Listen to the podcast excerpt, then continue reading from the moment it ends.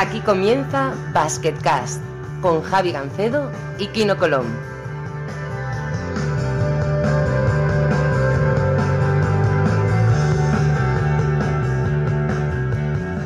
Hola a todos y bienvenidos a una nueva edición de Basketcast. Mi nombre es Javi Gancedo. Tenemos a Kino Colón en un sitio un poco exótico. Muy buenas, Kino.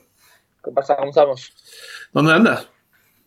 Pues ahora mismo acabo de llegar a Gaziantep, que esto está al lado de, Siria. Y bueno, pues eh, se puede decir que, los del equipo ya me habían avisado un poco y algunos de la selección que han venido a jugar eh, aquí también. Pero bueno, no es el, sitio más bonito de Europa, se puede decir. Sí, bueno, es uno de estos sitios que además parece que nuestro invitado también ha andado por ahí, aunque está ahora mismo un sitio bastante más agradable. Santa Cruz de Tenerife, Javier Beirán, buenas. Muy buenas, ¿qué tal? Yo también estoy en, un sitio exótico un poco, pero algo más tranquilo, yo creo. sí, y es verdad, sí, es verdad lo que dijo Kino. Yo jugué allí el año pasado y es verdad que, hay sitios mejores para visitar si tienes tiempo. podemos hacer un ranking de ciudades feas. Yo siempre el número uno, y lo siento, si no creo que haya nadie de allí que me vaya. Vamos, y, si, y si lo hay, debe rendirse a la evidencia de que Charleroi es probablemente el sitio más feo en el que, en el que yo he trabajado. Eh, además, encima, he hecho como cinco finales de Eurocup en Charleroi, con lo cual, eh, pues la conozco bastante bien. tiene aeropuerto, ¿no? Tiene aeropuerto, eso sí. Por eso, al, menos tiene aeropuerto. Que ya en la Champions hago excursiones curiosas, ¿eh? Y al final llegas a algunos pueblos que, que madre mía, después de tres horas de, de, autobús, tener que jugar ahí, pasar allí un día, eh, es duro. Sí, en, Eurocup había un viaje, bueno, había dos viajes míticos eh, de dos equipos que ya no están. Uno era el de Arland Dragons, que juega en un sitio que se llama Quackenbrook, que resulta que eran 8.000 los que vivían en el pueblo, pero el pueblo, el, pabellón tenía 4.000 o 4.500 y se llenaba, era una cosa loca. Y luego, eh, por supuesto, el, tema de Bambit, que hay que coger un barco. Sí, ahí he jugado. Y hay que coger un barquito, y el barquito a veces, cuando hay mala mar, pues, pues la gente llega un poco tocada, ¿eh? Pero bueno, ahí tenemos a Kino, por lo dicho, está mirando y, estás a 50 kilómetros de Alepo, así que ten cuidado. Sí, sí, la verdad es que ya te digo, aquí, bueno, hace un par de años jugaban un par de, compañeros que tengo aquí en el equipo y decía que había algunos días incluso que, habían pasado miedo. Madre mía. Pero bueno, esperemos que ese no sea el caso. Bueno, se me olvidó lo más importante. Felicidades a los dos por ayudar a que España vaya al Mundial 2019. De verdad, eh, creo que todo el mundo debe estar muy orgulloso de vosotros.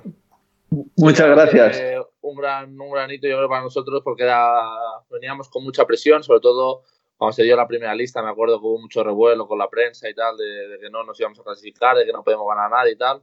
Y al final, en un grupo que yo creo que es complicado, pues hemos conseguido pues, poner a España donde, donde se merece. Y ahora parece fácil porque lo hemos conseguido, pero yo creo que eh, ha sido bastante bueno para todos nosotros.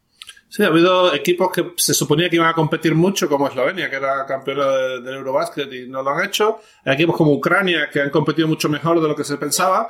Pero en, general, Javier, no ha sido, no ha sido nada fácil el, camino, ¿no?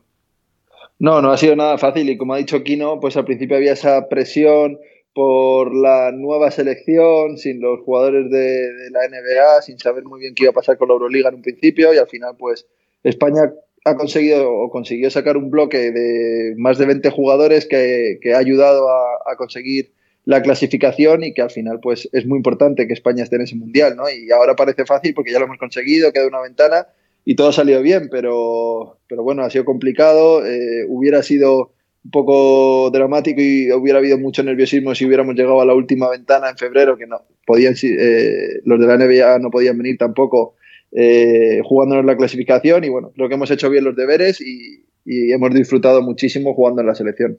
Estoy de acuerdo, además eh, creo que esto presentaba una oportunidad para un montón de jugadores y, vosotros dos sois de los que la habéis aprovechado, ¿no? Eh, creo que habéis ganado no solamente es el clasificar a España, sino conseguir un poco de repercusión en lo que hacéis y bueno, y que la gente sepa quién sois vosotros, ¿no?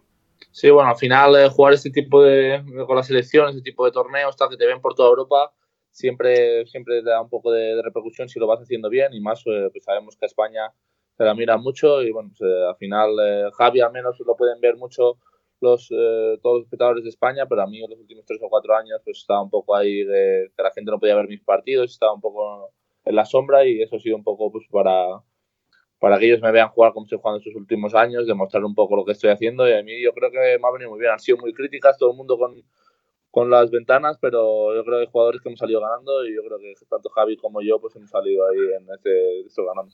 En tu caso, quitando el tiempo que has en Eurocup, había que hacerlo en Euroliga.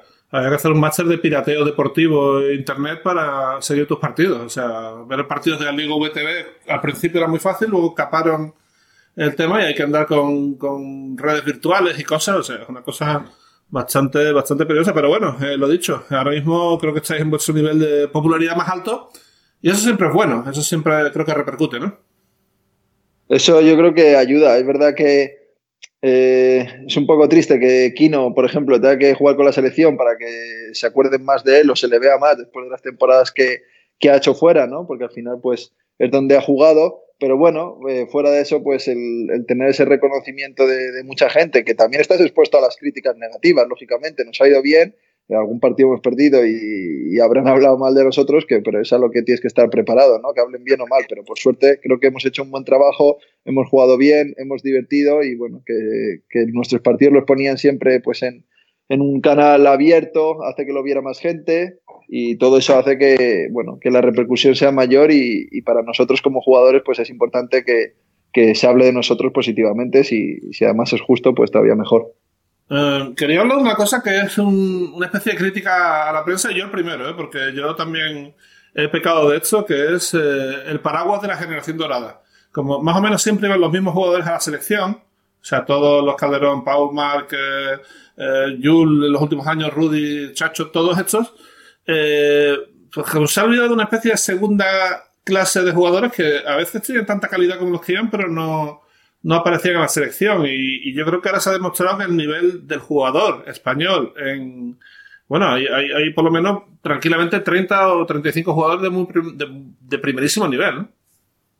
Bueno, yo creo un poco eso, lo que nosotros decíamos en las primeras ventanas, cuando se criticó tanto la lista, el que haya 14 jugadores o 12 jugadores de tantísimo nivel en la selección no significa que los 20 que vienen por detrás o los 14 o 15 no sepan jugar baloncesto, que es un poco lo que, lo que se dijo. Eh, entonces, bueno, pues yo creo que ha sido un poco pues, eh, una revelación de, la clase, está un poco, digamos, media. Y ahora, pues la gente empezó criticándonos mucho y ahora la gente estaba muy con nosotros. Por ejemplo, ahora cuando estaban las ventanas, pues cada vez recibíamos más mensajes positivos. Eh, pero bueno, también sabemos cómo, cómo es un poco la prensa española y en el primer partido que perdimos ya se empezó a criticar mucho al equipo, de darse nota ya al nivel real, tal, no sé qué. Entonces, bueno, hay que lidiar un poco con eso. Yo creo que nosotros teníamos más presión que otro equipo porque, bueno, eh, no poner, como dice Javi antes, no poner a la selección en el Mundial hubiera sido muy duro y se hubiera criticado mucho pues, a pues, estos jugadores que nos estábamos un poco reivindicando. Eh, tengo que preguntaros esto. Eh, el partido de Turquía, tú tiras al final el tiro final, Beirán estaba abierto, pero es que no había ángulo de pase, ¿no? O sea, no había forma de pasarle a Beirán el balón. Había dos jugadores de Turquía encima tuyo, ¿no? Bueno, yo viendo el vídeo sí que hay sí que hay un espacio ahí donde se le puede pasar, eh, pero bueno, si no, no lo di pues no lo di claro. Yo creo que bueno, tenía un dos contra uno y en una décima de segundo yo pienso en pasarle por la espalda ahí para, para dejarlo solo, pero tengo miedo de que en el lado débil, digamos, en el lado donde estaba Javi había dos jugadores y que no me la robaran ahí. Entonces prefería asegurar un poco la pelota a, bueno, pues a arriesgarme con un pase ahí que si lo hubiera dado pues yo creo que hubiéramos sacado bastante más ventaja. Pero bueno, son cosas de, al final de últimos segundos, que hay mucha, mucha tensión, se miran muchos detalles eh, y al final bueno, no, no, tomé la decisión correcta, eh, pero bueno, al final eh, me ayudaron todos a, poder ganar a Ucrania y sacarme esa espinita. Yo te digo, bueno, Javi, estabas solo, tío, dile algo. Sí, sí. No, yo pensé por un segundo que me la daba y que le iba a meter, luego ya dije, bueno, seguro que lo prefiere que acabemos esto en Tenerife y así nos clasificamos en casa y todo sale mejor. Pero bueno, no, ya lo hablamos en el momento. Lógicamente yo, yo estaba solo, pero al final, pues mira, contra Letonia metió un canastón metiéndose entre tres y nos ganó el partido y el otro día pues, pues no vio eso, intentó él forzar y, no le salió, pero al final son cosas de, que pasan al momento en vídeo. Si analizamos los partidos en vídeo, pues ninguno sabría defender y, pocas veces en ataque tomaríamos buenas decisiones, ¿no? Porque es una es un juego de acción-reacción al momento y tú te crees, a él se pensaba a lo mejor que se iba a ir en uno contra uno y al final fueron dos con él. Y bueno, pues el que mejor lee esas situaciones al final es el mejor, pero no siempre las tomas bien. Y siendo un equipo, pues bueno, lo solucionamos al, a los dos días ganando y ya está. También tengo que decir que viviendo en Turquía no sé si hubiera sido la mejor eh, solución meter la canasta para ganarles aquí en su campo. hubiera tenido un año movidito. Sí, la verdad que sí. Yo, yo eh, quería decir que el, eh, el primer, hicimos un piloto de Basketcast justo antes de la anterior ventana. Y estábamos ahí dudando si tenía la calidad suficiente, si quedó bien, si quedó mal, y dijimos, bueno, vamos a esperar, lo anunciamos, vamos a esperar y no vaya a ser que aquí no lo haga bien y va a meter la canasta ganadora contra Letonia. O sea, fue, fue cojonudo, la verdad, porque... La promoción perfecta. Sí, sí, sí, ¿eh? tenemos, que, tenemos que hacer estas cosas. Además, últimamente el que viene a las cascadas eh, triunfa, pero lo tuyo va a ser difícil porque tú has sido MVP de noviembre. O sea, eh, Javi, gran, bueno, uno de los grandes hitos de tu carrera, ser MVP del mes. Obviamente todo el mundo prefiere ser más MVP de abril o de mayo, que es cuando se juegan los títulos, pero que te quiten lo bailado, ¿no? Sí, sinceramente es algo que nunca esperaba. no me planteaba eh, ser MVP del mes porque, bueno, es verdad que he hecho buenos buenos partidos, eh, otras temporadas, el año que me lesioné estaba jugando muy bien, pero bueno, siempre aparece algún animal que, tipo Sengelia, que te hace 35 de media y, y, es inalcanzable, ¿no? Pero este mes, pues bueno, me salieron buenos partidos, es verdad que, que, perdimos dos que podíamos haber ganado, dos partidos, que eso también, pues no afecta a nivel de valoración, pero afecta a nivel individual y, y, y de equipo. Pero bueno, no sé, me salió, me han salido buenos partidos, me encuentro bien, el entrenador confía mucho en mí, los compañeros también, y sobre todo me lo paso muy bien jugando y haciendo muchas cosas. Y yo creo que soy mejor cuantas más cosas hago en el campo y en el equipo, pues estoy teniendo la oportunidad de hacer un montón. Entonces, depende ya mucho de mí y, me estoy encontrando muy bien. Sí, esto lo hablamos un poco también en, las ventanas, que al final él lleva muchos años jugando bien, a veces necesitas el pequeño empujón este de, de algún reconocimiento para que la gente acabe de, de creérselo. Entonces, el haber ganado la Champions, el haber jugado bien con la selección estos días que te ven más gente de lo normal y ahora este premio de, MVP, pues eh, yo creo que, son muy buenos para, para él y bueno, pues al final eh, yo creo que los que saben de baloncesto saben todo lo que hace Javi por, eh, por su equipo y tal, pero bueno, esto pues, para la gente un poco más de, de, a pie, digamos, pues siempre ayuda a tener este, esta clase de premios. Yo puedo hablar un poco del MVP del mes, que es un premio que llevamos dando en la Euroliga ya, yo creo que 12 o 13 años. Y bueno, ha habido de todo. Eh, por ejemplo, recuerdo que hubo un MVP del mes que se lo dimos a Papa Lucas cuando estaba, cuando todavía no, no, era una estrella. Y a partir de ahí su carrera fue disparada. Yo no sé si cogió confianza por eso o qué, pero, pero hubo un cambio significativo. Y, y luego está la, pues, la vertiente contraria. Una vez le dimos un MVP del mes a Bojan Popovic y Bojan Popovic pues no ha vuelto a jugar así, ¿no? O sea, a veces, a veces estas cosas pasan. Este mes, por cierto, el MVP del mes de la Euroliga es Vasilia Micic, que creo que es muy merecido, que ha ganado cinco partidos jefes y solo perdió uno, aunque lo perdió él con los tiros libres, pero bueno, esa es otra cuestión. Y, y bueno, y si hubiera un MVP de octubre o noviembre en la Liga Turca, estoy seguro que se lo darían aquí, ¿no? Porque el impacto que ha tenido ha sido, ha sido brutal, ¿no? Bueno, sí, he empezado, la verdad que he empezado la, temporada, pues yo también mejor de, de lo que me esperaba, hacer un equipo nuevo, una liga una liga nueva, pero bueno, al final aquí no, no dan ni MVPs ni semanales ni mensuales. Eh, sí que hacen un, un All-Star y bueno, ahora se está empezando ya a hablar bastante de eso porque solo quedan seis partidos para, para elegir y bueno, parece que, que estoy en, la, en, las quinielas, pero no, aún queda mucho y eso son cosas un poco más eh, secundarias, digamos. Sí, bueno, al final, bueno, siempre gusta, ¿no? Pero al final lo que, lo que mola es ganar títulos, de verdad, que es lo que, es lo que todos intentáis. Eh, tenéis una edad parecida y estáis jugando los dos probablemente a vuestro máximo nivel. Eh, supongo que esto que cuentan de la madurez deportiva alrededor de los 30 años debe ser verdad, ¿no? Sí, bueno, la madurez también, eh, los entrenadores confían más también cuando eres un poco más mayor, no solo es la madurez, también que los entrenadores te ven, te ven más, más, maduro, lo seas o no, y eso también te da más confianza, ¿no? Y luego, pues que lógicamente aprendes de jugar. Eh, yo llevo ya, son 10, 11 años en la CB, eh, al principio, pues años que no he jugado casi, pero que también he aprendido, años que he jugado un montón, un año lesionado, o sea, al final aprendes de todo un poquito y, y vas siendo mejor jugador mientras sí, pues yo en mi caso, mientras sigo disfrutando, además, pues sigo intentando aprender cada, cada verano, que es cuando más tiempo tengo para, para, mejorar, y vas cogiendo un poco de todos los entrenadores que pasan por ti, y todo eso suma. Entonces, bueno, lógicamente, mientras el físico te aguante a un nivel alto de exigencia y la cabeza siga funcionando, pues eh, yo creo que cada vez eres mejor jugador, y es un poco, yo creo que en la época en la que, en la que estamos. Sí, sí, no sé cómo lo ve Kino. Yo creo que estamos un poco, pues, un en, la misma, en la misma época. Quizá al principio pues eh, tienes más físico, pero no, pues no lees también el juego. Aparte de Javi, no es un, un jugador que iba del físico tampoco como, yo que sé, un tipo como Latavio Williams, que, depende casi 100% de, del físico. Es un tío muy inteligente jugando, entiende bien el básquet. Y entonces eso también se, se va adquiriendo con los, con los años. Y luego muy importante que tengas un entrenador pues que, que, juegue un poco para ti, que confíe en ti, que te ponga minutos. Al final yo creo que el sistema de, de libertad a Javi también le, le, beneficia bastante y bueno, está demostrando que, que están teniendo éxito tanto él como, como, el equipo y muy contento por, por, ello. Sí, el, el propio Michich, yo siempre me toca entrevistar al MVP del mes cada, cada, cada, bueno, cada mes.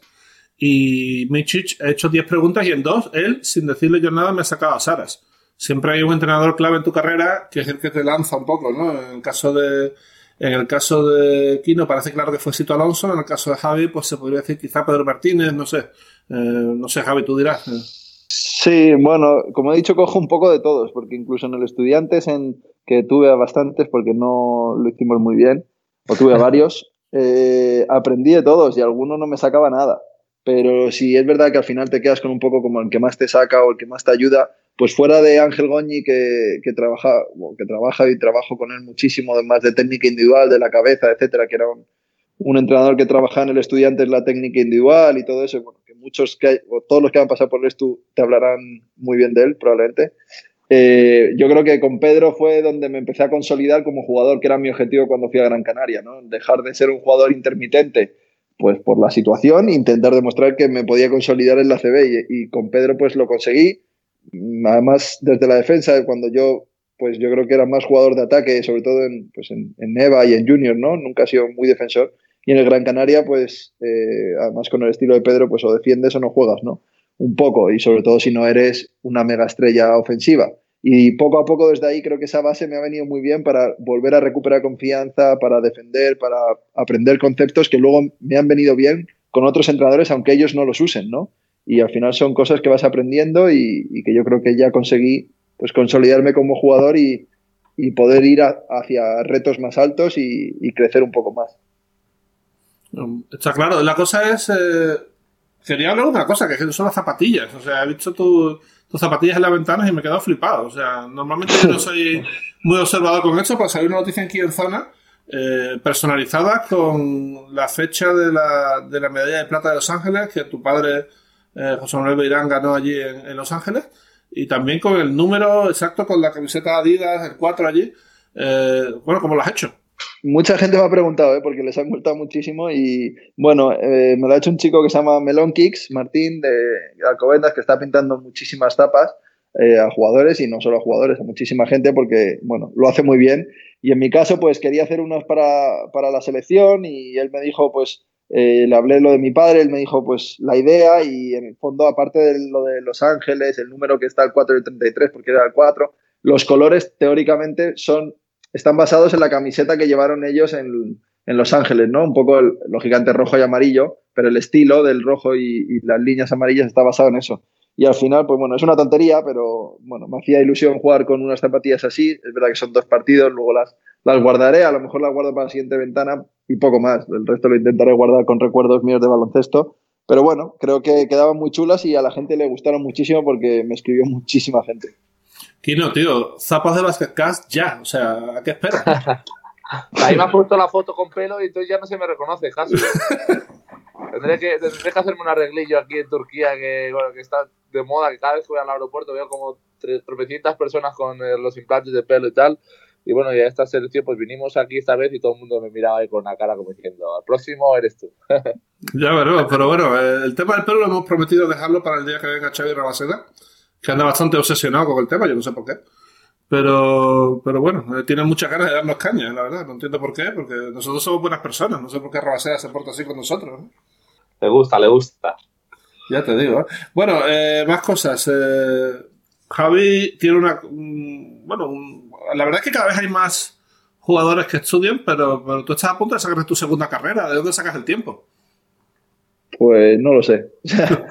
Ahora ya a veces digo, ¿qué hago haciendo la segunda carrera? ¿no? Porque hay días que, que da pereza, pero a mí me viene muy bien. Y luego al final me doy cuenta de lo que me ayuda y lógicamente pues disfruto mucho y espero acabar este año, si todo va bien, con el proyecto y las últimas asignaturas, acabar periodismo. Hice ADE y es verdad que, bueno, no es habitual. Eh, yo cada vez que pillo a jóvenes por ahí no les doy la chapa, pero siempre les, les intento ayudar cuando me preguntan que hagan algo. Me da igual que sea una carrera, un módulo, inglés, eh, los hobbies que tengan, ¿no? Aprender fotografía, pero no vivas, o no vivas, o no hagas solo baloncesto, porque, eh, bueno, por lo menos desde mi experiencia me ayuda mucho a hacer otras cosas, ya no hablemos del futuro, sí, que muy pocos pueden vivir de esto en un futuro y sobre todo que hay muchísimo tiempo, mucho más de lo que hemos vivido después del baloncesto y que hacer, pues, eh, tener inquietudes es algo muy importante y, muy bonito para lo que te queda de vida y estar agobiado por no saber qué hacer cuando te tengas que retirar o si te lesionas o algo, pues yo creo que no es plato de buen gusto y, bueno, y luego que estudiar no es tan duro, hay, carreras que no son tan difíciles y que te pueden ayudar muchísimo en un futuro. Hay, hay casos muy extremos. Eh, por ejemplo, Alfonso Reyes es ingeniero de Teleco, ¿no? O sea que me refiero que, que las dos cosas se pueden hacer, se pueden compaginar estudios y, y, deporte y Kino, lo, lo, que se dice, siempre hay que tener una base mínima, ¿no? No se progresa si no tienes la, la mente bien amoldada, ¿no? Sí, la verdad que sí, solo hace falta pues, oírlo como, como habla él, y al final es, es eso, tú no puedes estar todo el rato eh, viviendo el básquet, no sabes lo que va a pasar mañana, eh, cuando te retires, qué vas a hacer, entonces bueno, pues tener algo que, que vas estudiando, que vas mejorando, eh, pues siempre, siempre ayuda para, para todo, al final yo he tenido la suerte de poder ir fuera, y he ido aprendiendo un poco de, inglés, que también viene bien, que ahora es obligatorio para todo. Bueno, yo estudié también 4 o 5 años de psicología, tengo, tengo un par de cursos de la, universidad y al final con el tema de los viajes de Kazán y tal lo, lo acabé dejando, pero es algo que a veces eh, me arrepiento un poco, pero bueno, está ahí y lo puedo retomar eh, algún día de estos. Eh, yo creo que es muy importante, muy importante. En este negocio se ve de todo, ¿no? Pero normalmente la, gente que progresa y llega lejos suele ser gente, como he dicho, con inquietudes y con la cabeza bien amoblada. Creo que es clave, vaya. Y, no, no, creo que no, creo que tenga ni siquiera discusión. Es muy difícil ver a alguien sin estudios y sin y que no tenga pues, no sepa hacerlo con un canuto llegando a súper lejos en esto. Y si no, un poco también es lo que dice Javi, tener inquietudes, por ejemplo, leer libros, al final no te dan ningún diploma, no te dan nada, pero te dan al final sabiduría o bueno, saber eh, solucionar algunos problemas que puedas ir eh, teniendo y yo creo que es eh, siempre interesante pues, enriquecer un poco la mente. No hace falta tener títulos ni nada de eso, es tener inquietudes, eh, bueno, hacer cosas, ¿no? Y, bueno, valorar el, tiempo también. O sea, lógicamente supone un sacrificio, por ejemplo, en mi caso, sacarme la carrera, la primera o la segunda, da igual. supone un sacrificio el tener la tarde libre y tener que ponerme a hacer un trabajo, estudiar o lo que sea, pero al final tiene un beneficio. Y todo eso también me ayuda al baloncesto. Cuando me lesioné, por ejemplo, que estuve 10 meses lesionado y me, fui de la ciudad en la que vivía a recuperar y estuve yo solo recuperando, eh, también tenías que tener esa fuerza de voluntad de todos los días, eh, aunque fuera por otro, para otro motivo, pues todos los días, 5 o 6 horas, tú solo, cuando nunca has trabajado tú solo en tu vida a nivel de baloncesto, porque siempre has trabajado, por lo general, como equipo, pues tú solo a recuperar los mismos ejercicios durante meses y meses. Pues todas esas cosas al final yo creo que me han ayudado el tener una base y el, y el, tener la cabeza centrada y decir, oye, ahora voy a hacer esto, por encima de irme a la playa, en este caso aquí, o irme con mis amigos, o un jueves cuando era más pequeño, pues o un viernes salí con mis amigos de fiesta y yo, pues en este caso, pues o por el baloncesto o por los estudios, pues no siempre podía. Eh, lógicamente creo que he vivido una vida muy, o estoy viviendo una vida muy guay y muy divertida, pero he tenido que sacrificar muchas cosas, pero bueno, no la cambiaría por nada del mundo. ¿Verdad? Ahora que, lo, ahora que lo dices, lo de Javi tiene mérito, ¿eh? Porque tener la playita ahí nueve, nueve años que ha estado en, esas islas. Pero si lo haces en Rusia, al final dices, bueno, que tengo ahí el frío, tengo la nieve, tal, quizás no me apetece salir. Pero Javi, viendo, el otro día estábamos ahí en diciembre, viendo a la gente en la piscina y tal, pues ponerte a estudiar ahí cuesta, ¿eh? Por eso, por eso he empezado que, por eso he empezado diciendo que todavía no sé qué hago terminando la segunda. Que en los últimos cuatro años podía estar aquí tirado en la playa y ahora parecería americano y todo. Eres un valiente, eres un valiente. Joder, si, si no tienes inquietudes en Rusia, ya lo que te queda es tirar los, los rublos a la chimenea, porque otra cosa ya no te queda. ¿no? es terrible. Bueno, tenéis muchas similitudes. Eh, no solamente el hecho de que estéis en el mejor momento de vuestra carrera, habéis estado con la selección. Eh, Javi está a punto de ser padre y Kino ha sido padre hace bastante poco, ¿no? Kino, ¿tienes algún consejo para Javi? que duerma ahora todo lo que pueda. aproveche, se deje de estudiar y se ponga a dormir 12 horas diarias, porque luego lo echas un poco de menos. al final es, para mí ha sido lo mejor del, del mundo con muchísima diferencia. Por ejemplo, ahora esta semana ha estado excelente con la selección, pero llegar a casa y bueno, que esté tu niña ahí, que te espere con una sonrisa, es lo, lo mejor que hay en el mundo. Eh, que, que, lo, vaya, lo va a disfrutar mucho y que disfrute, al final has de disfrutar de cada etapa y bueno, ahora nos vamos haciendo mayores yo creo también quiero decir que vamos madurando y al final pues eh, es una otra nueva etapa que, seguro que disfrutará muchísimo. Eso espero, lógicamente tengo muchísimas ganas, ya está a punto de, llegar, estoy aquí casi pendiente a ver si en algún momento me llama que nos tenemos que ir, o sea que quedan muy, poco, muy pocos días y bueno, con muchísimas ganas. Bueno, ya estuve hablando de la selección, Rodri que es muy, San Miguel que es muy buen compañero mío y ha estado también en las ventanas con nosotros, que vive aquí casi cinco pisos más abajo de mi casa, pues, ha tenido un niño hace pues unos cuantos meses más, pero, pero disfrutamos mucho con él y bueno, como ha dicho, nos vamos haciendo mayores, disfrutamos de todas las etapas, pero ahora que ya queda poquito para esta, pues tenemos muchas ganas de que venga nuestra niña por aquí. Esperemos que, venga muy bien, que es lo que todos queremos. Eh, bueno, ya que estás allí en Acción tenemos que hablar un poquito del partido, ¿no? Eh, ellos están 4-4 y, creo que es un partido clave para vosotros. Yo no sé cómo lo ves, pero no tenéis muchas oportunidades de ganar fuera. Y esta tiene que estar marcado en rojo en el calendario de Bache ¿no?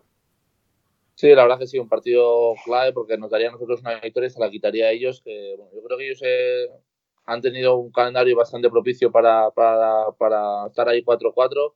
Eh, pero bueno, aún así han ganado campos difíciles como Darusafaka. Es un equipo peligroso, eh, pero yo creo que si hacemos las cosas bien nosotros realmente somos, eh, yo creo, un equipo mejor.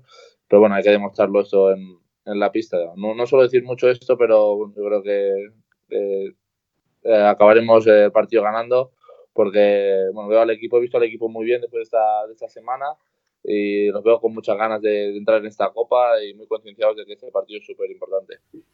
Y Javi, por tu parte, eh, hablando un poquito de Liga Española, eh, el Iberostar Tenerife está, está bastante potente. Ya no solamente en la Champions League, que estáis con una sola derrota, sino en Liga estáis compaginando muy bien las dos cosas y quizás es eso, ¿no? Que es el tercer año jugando las mismas competiciones y, y más o menos estáis hechos a, saber, bueno, cuándo tenéis que esforzaros más, cuándo tenéis que esforzaros menos, con los timing y todo esto, ¿no? Sí, es verdad que este año, por ejemplo, la Liga Andesa ha subido yo creo el nivel de los equipos que no juegan Europa y sobre todo tienen más tiempo para preparar y lo estamos notando, ¿no? Porque hemos jugado, bueno, hemos perdido con equipos Zaragoza, estudiantes que han tenido toda la semana para prepararlo, nosotros un día o dos y nosotros que somos bastante tácticos en eso lo hemos notado, ¿no? Pero sí es verdad que, bueno, las cosas están saliendo bien, no hemos bajado de la quinta posición desde la jornada 2, pero nos están pillando ya por, por abajo, ya hay mucho empate, ¿no? Eh, Manresa eh, Badalona, Andorra que ha ganado pues bastantes partidos últimamente y ahora nos viene un calendario, bueno, un mes de diciembre complicado con Barcelona y Basconia, eh, Badalona y Manresa, esos cuatro partidos de la liga en, diciembre y bueno, yo creo que es algo bonito, ¿no? Y, llevamos dos años haciendo las cosas bien, jugando Copa y Playoff y esos son nuestros objetivos, no podemos engañar eh, que sean otros. Queremos estar en la Copa del Rey de febrero y queremos estar en los Playoffs eh, así que tenemos que, ganar pues, varios partidos porque, bueno, además el, este año siendo la Copa en Madrid que van dos, el Fuenlabrada de los estudiantes, que bueno, Fuenlabrada está ahí, pero estudiantes no, pues si no se meten, uno de los dos va a ir, o sea que hay siete plazas y va a ser más complicado que otros años. Completamente de acuerdo. Esto de las dos plazas, bueno, eh, entiendo que es la Comunidad de Madrid quien organiza, quien pone la pacha, pero hay veces que, es contraproducente entre un equipo que, no se lo merece y, no está bien, ¿no? Pero, eh, lo dicho, son las normas de la competición y, no soy yo quien para, para criticarlo. Pero bueno, eh, veremos. Eh, Javi, ¿sigue en la Euroliga o más o menos? O... Sí, la, intento seguir, sobre todo, sobre todo los clubes españoles también, porque luego va, va muy unido a, a, la competición doméstica. Pero bueno, sí, más o menos sí que, sí que la sigo. Eh, dentro de lo que cabe, pues con los entrenamientos, los viajes que tenemos, etcétera, pues no siempre cuadra, pero bueno, siempre estamos un poco al tanto de las dobles jornadas, de la jornada de los jueves o los viernes, y bueno, sí, sí intento seguir pues dentro de lo que puedo la Euroliga. La NBA mucho menos, pero la Euroliga y la Eurocup, los resultados sobre todo, sí que, sí que suelo estar un poco al tanto. Sí, esta semana no vamos a hablar de Eurocup por el sencillo hecho de que no hay competición por la ventana, pero eh, sí que en Euroliga yo creo que hay dos partidazos por encima de todos. No sé si estará de acuerdo, pero el Vasconia Chesca va a ser espectacular y sobre todo el Pau Fenerbahce, que siempre que, que Serko Bradovic vuelve al campo de Panathinaikos, pues hay un recibimiento estelar porque, bueno, el tío ganó cinco Euroligas con, con el equipo verde, ¿no? La verdad que son dos eh, muy buenos partidos. A ver si Vasconi al final con el cambio de entrenador, a ver si acaba de llegar la, reacción que ellos esperaban. Eh, bueno, ya sabemos que, la Euroliga es, es muy dura. Eh, habrá que ver el Vasconia si, si, acaba de reaccionar, pero bueno, el CSKA quizá no es el, rival más fácil para, para hacerlo. va a ser complicado, va a ser complicado, pero lo dicho, jugando en casa y sabiendo que además la Final Four va a ser allí, este tipo de partidos, Javi, Vasconia tiene que ir a por ellos, ¿no? Sí, yo creo que con eso de que la Final Four sea allí, quizás se han presionado más de lo habitual, ¿no? Para el nivel, como ha dicho Kino, que tiene la Euroliga, pero lógicamente su objetivo es jugarla, jugarla y estar ahí. Eh, lógicamente, pues con el cambio de entrenador buscan un, cambio de, los jugadores, un cambio en la forma de jugar y intentar ir un poco pues más para arriba y ganar más partidos. Pero bueno, parece ser que bueno, no ha llegado del todo y, y bueno, jugar en casa estuvieron eh, han estado cerca de ganar varios partidos y, bueno, aunque CSK eh, demostró el otro día, por ejemplo, en Madrid que, que sigue a tope, no, no, estaba el Chacho, pero aún así hicieron un gran partido, pues eh, el Vasconia también ha demostrado que a estos equipos jugando bien les puede ganar y más en su casa que, que van 15.000 personas casi allí a animar. Así que bueno, será un partidazo y, y creo que hay bastantes opciones para que el Vasconia, si hace las cosas bien, pueda ganar. Hablando en clave turca, el EFES lleva 8 victorias y 2 derrotas. El año pasado tenía 7 y 23. Esto quiere decir que ya en 10 partidos ha ganado más, eh, o tiene más victorias que el año pasado, Kino. Eh, no sé si te sorprende hasta cierto punto. Bueno, ya lo hablamos al principio de, temporada, que le decíamos como que era un equipo que, teníamos ganas de ver porque había cambiado muchos jugadores, había fichado jugadores muy buenos, tanto ellos como Milán, y al final, bueno, los dos están están arriba. Hoy, curiosamente, han perdido en, Liga con Besiktas en casa, un resultado muy, muy raro y que tampoco nos favorece mucho a nosotros. Pero bueno, están haciendo una temporada muy, muy buena. Eh, y bueno, y ahora, por ejemplo, juegan contra Real Madrid en casa, que yo creo que es otro de los partidos eh, bonitos de ver. Yo te digo, bueno, pues creo que deberíamos pasar a preguntas, no por nada. Yo seguiría hablando con vosotros mucho, pero es que tenemos muchas preguntas y eso que hemos anunciado que iba a estar Javier Beirán con nosotros, pues prácticamente hace unas horas, pero tenemos como cinco o seis preguntas. Hemos traído mediático, hemos traído mediático. Claro, claro, el nivel va subiendo. Aprovechando el momento. Al final, sí. Bueno, no, pero ya yo supongo que lo del MVP no tiene nada que ver, ya te teníamos en el radar. Eh, eh, bastante tiempo, ¿no? Pero, pero bueno. Eh, mira, para ambos jugadores, Muévete Basket, la, la web de, de, baloncesto, dice, ¿cómo os habéis organizado este verano en lo referente al baloncesto. Es decir, ¿qué habéis hecho para mejorar vuestro juego o físico desde el último entrenamiento del equipo la temporada pasada hasta el primero de esta? Bueno, yo en mi caso, eh, bueno, teníamos la ventana de por medio, en mitad del, bueno, en mitad no, a final de junio, julio, eh, que rompía un poco en el sentido de preparación el, trabajo, ¿no? Pero sobre todo eh, trabajé muchísimo la rodilla, las piernas, porque es verdad que ya había pasado pues casi un año desde que empecé a jugar, que fue en, en septiembre-octubre de la, de la, temporada anterior, pero después al final una temporada te, te desgasta y, bueno, eh, mi objetivo era seguir pues consolidando las piernas y poniéndolas fuertes, ¿no? Y hice un trabajo especial que bueno, ya creo que lo haré para toda la vida, pero este verano era quizás el más importante, de piernas, que siempre las trabajo, pero ahora desde que me lesioné más, y luego, pues, pues el trabajo individual que suelo hacer, pues nada, o sea, nada diferente a otros veranos, ¿no? De, de técnica individual, de tiro, con, como he dicho antes, con Ángel Goñi, por mi cuenta si me quedaba aquí en Tenerife. Bueno, un poco eso, pero basado también en, en, las cosas que quería mejorar, de la explosividad en el juego de ataque. Y bueno, eh, sobre todo las piernas para que me aguantaran y, y pudiera jugar todo el año, que al final era mi objetivo principal, estar sano. Y yo no es, no es un poco por copiarme de Javi, que parece que estamos teniendo muchas similitudes, pero al final eh, un poco el mismo plan. Yo siempre trabajo con eh, Jorge Serna, que bueno, me gustaría también eh, felicitarle porque hasta nada iba líder de la LEP con el, con el Lleida, ahora soy entrenador del Lleida y ahora pues debe ir segundo o tercero. Están haciendo un temporadón y bueno, es el entrenador que llevo pues trabajando con él los últimos 8, 9, 10 años. Y bueno, pues este año como, pues, al igual que Javi, pues trabajamos mucho el tema físico eh, yo creo que también es el donde puedo mejorar más, es un poco obvio también por, cómo juego y por mi, por mi estilo. Eh, no tanto a nivel estético, que es lo que a la gente le preocupa mucho, sino más eh, lo que me puede ayudar a mí a nivel de, jugar. Y trabajamos mucho las piernas. Yo llevaba tres años en, en, Rusia viajando mucho, viajes muy largos, y eso al final va castigando. Y bueno, pues quizá al final de, la temporada pasada sufrí un poquillo ahí y bueno, pues, vamos trabajando, vamos mejorando y eso te ayuda, eh, sobre todo a finales de temporada. Yo creo que al principio todos estamos más o menos frescos, eh, venimos de, tres meses sin competición, eh, pero a final de temporada es cuando las piernas pesan un poquillo y esperemos que el trabajo que, que hice con él pues me ayude a lo largo de esta temporada. Perfecto. Juan Lasso, la gente, nos dice cuál es la mejor pareja de hermanos de la historia CB. Esto es discusión los dos Gasol, creo, no hace falta ni hablarlo. Y luego la mejor pareja... Los dos Colón. Los dos Colón, claro, en este claro, los dos mentir. Es verdad. Ya si, vas en contra, mía, me voy del podcast, ¿eh? pues si te va, si te va, yo lo cierro, yo paso, ¿eh? Yo no quiero hacer esto con nadie más. ¿eh? Y luego, mejor, mejor pareja padre-hijo. Esto sí que estoy aquí para el debate, porque los dos seréis padres jugadores. Hombre, yo voy a decir los Colom y Verán a decir los Beirán. Al final, sí. Voy a decir, voy a tirar por los Beirán porque mi padre jugó muy bien, pero no llegó a, jugar en, ACB.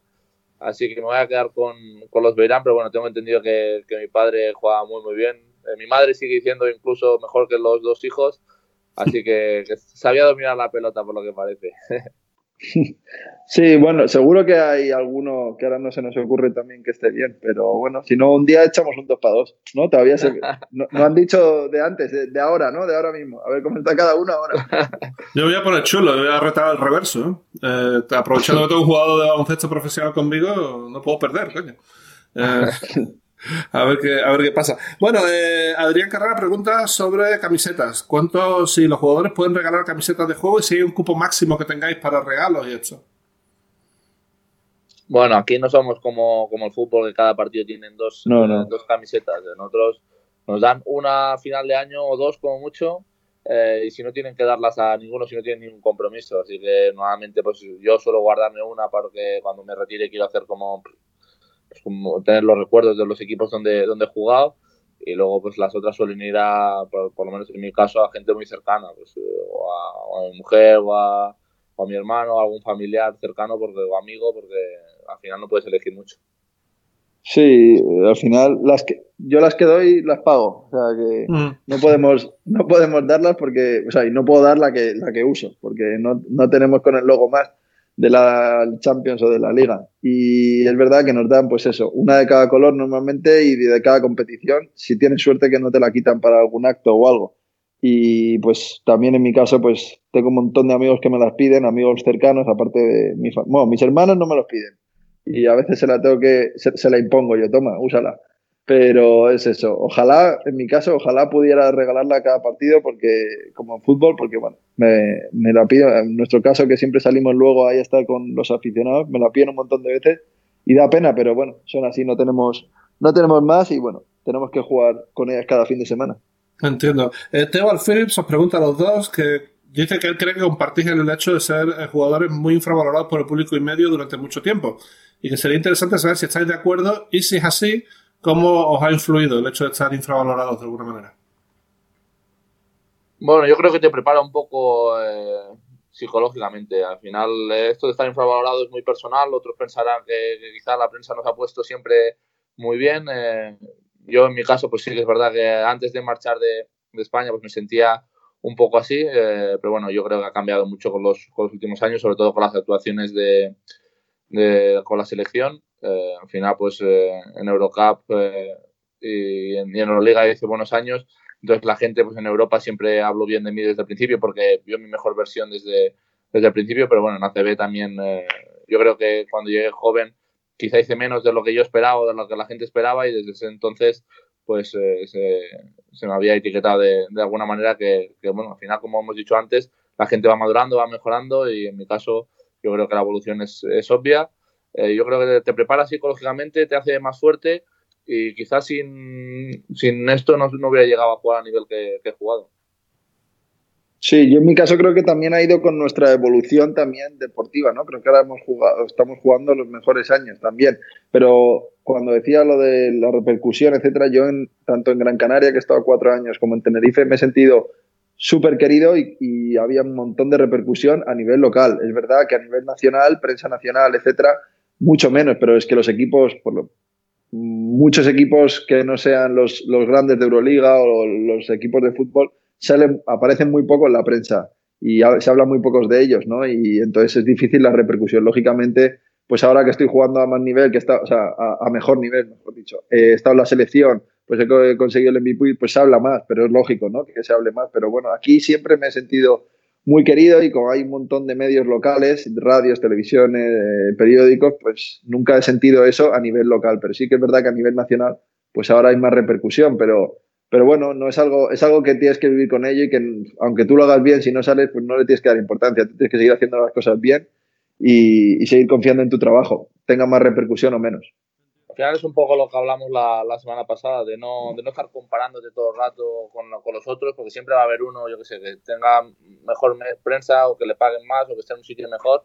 Al final tienes que ir viviendo lo tuyo, eh, estar contento y satisfecho con lo que estás haciendo si tú estás contento con tu trabajo, eh, seguir adelante. A veces no es fácil eh, porque miramos mucho lo que hacen los demás y tal, pero bueno, hay que centrarse yo creo en uno mismo y siempre ser positivos ser la mejor versión posible de ti mismo, hagas lo que hagas, ya no tiene que ver con el baloncesto, en todos los ámbitos de la vida. Bueno, queda una pregunta para cada uno, voy a empezar por el menos importante que soy yo. Eh, me preguntan eh, que cómo veo al Betis y si creo que Sevilla volverá a tener equipo en ACB el año que viene. Yo estuve en el partido el otro día contra Melilla y los vi muy bien. Eh, defendieron muy bien la segunda parte, el, el equipo tiene mucha profundidad de banquillo y soy bastante optimista con el hecho de que el año que viene haya baloncesto ACB en Sevilla. De hecho, creo que es lo más probable. Ojalá no me equivoque. Eh, para Javi me dicen que si crees que ser el hijo de Beirán, entre comillas, te ha ayudado o te ha perjudicado más en tus inicios y en tu carrera deportiva. Pues es complicada responder. Yo creo que a mí me ha ayudado tener los padres que, que tengo. Eh, a nivel de educación, de valores que me han dado y, de lo que yo he aprendido viéndoles. a jugar no le he visto. Sí que es verdad que cuando estaba en el Madrid, que he estado seis años, desde los dos de infantil, los dos de cadete y los dos de junior, eh, no estaba eh, muy desarrollado físicamente, era un tirillas, mejor dicho. Y aunque tenía puntería y mucha gente, bueno, mucha no, había gente que me, como para fastidiar, me decía que estaba por enchufe, ¿no? Yo creo que siempre, todos los que estábamos ahí estábamos por algo, ya sea por puntería, fuerza, por lo que sea, por, por defensa. Pero sí que es verdad que esas cosas, pues, al principio a veces pues, podían molestar, pero cuando luego veías que, que, bueno, que confiabas en tu trabajo y que ibas haciéndolo cada vez mejor y que ibas creciendo y que ibas siendo mejor jugador, pues me han hecho pues, olvidarlas y, hacerme más fuerte. Así que yo creo que, que me ha venido bien ¿no? El, eh, eso. Y bueno, seguro que a nivel de repercusión, pues a lo mejor ha ayudado. Yo creo que, que nunca me han regalado nada y que pues, en los sitios que he estado nunca he ido por ser el hijo de José Manuel Beirán, sino porque me lo he merecido yo y porque Javier Beirán estaba haciendo las cosas bien o creían que lo podía hacer bien en un futuro. Sí, y bueno, para aquí no, la última, esta es mi favorita. De 1 a 10, eh, ¿cuál es el nivel de turra que le has tenido que dar a Beirán para que haga el podcast con vosotros? Eh? la verdad es que poco, porque ya, ya lo ves aquí, es un tipo muy, muy majo, que de parte nos llevamos muy bien y cuando se lo comenté, pues ya la primera ya dijo que, estaría encantado, sobre todo si, si, podía coincidir en fechas y tal, porque ya sabemos que con la Champions tal estaba bastante liado. Y pues mira, al final a la, a la primera, es un crack el tío y pues, esperemos que como todos los que han venido por aquí, Basketcast, pues que aún dé un, un empujón más y si puede para, para arriba porque se lo merece. Esperemos que el MVP de la Champions League vaya para él, eso sería espectacular. ¿eh?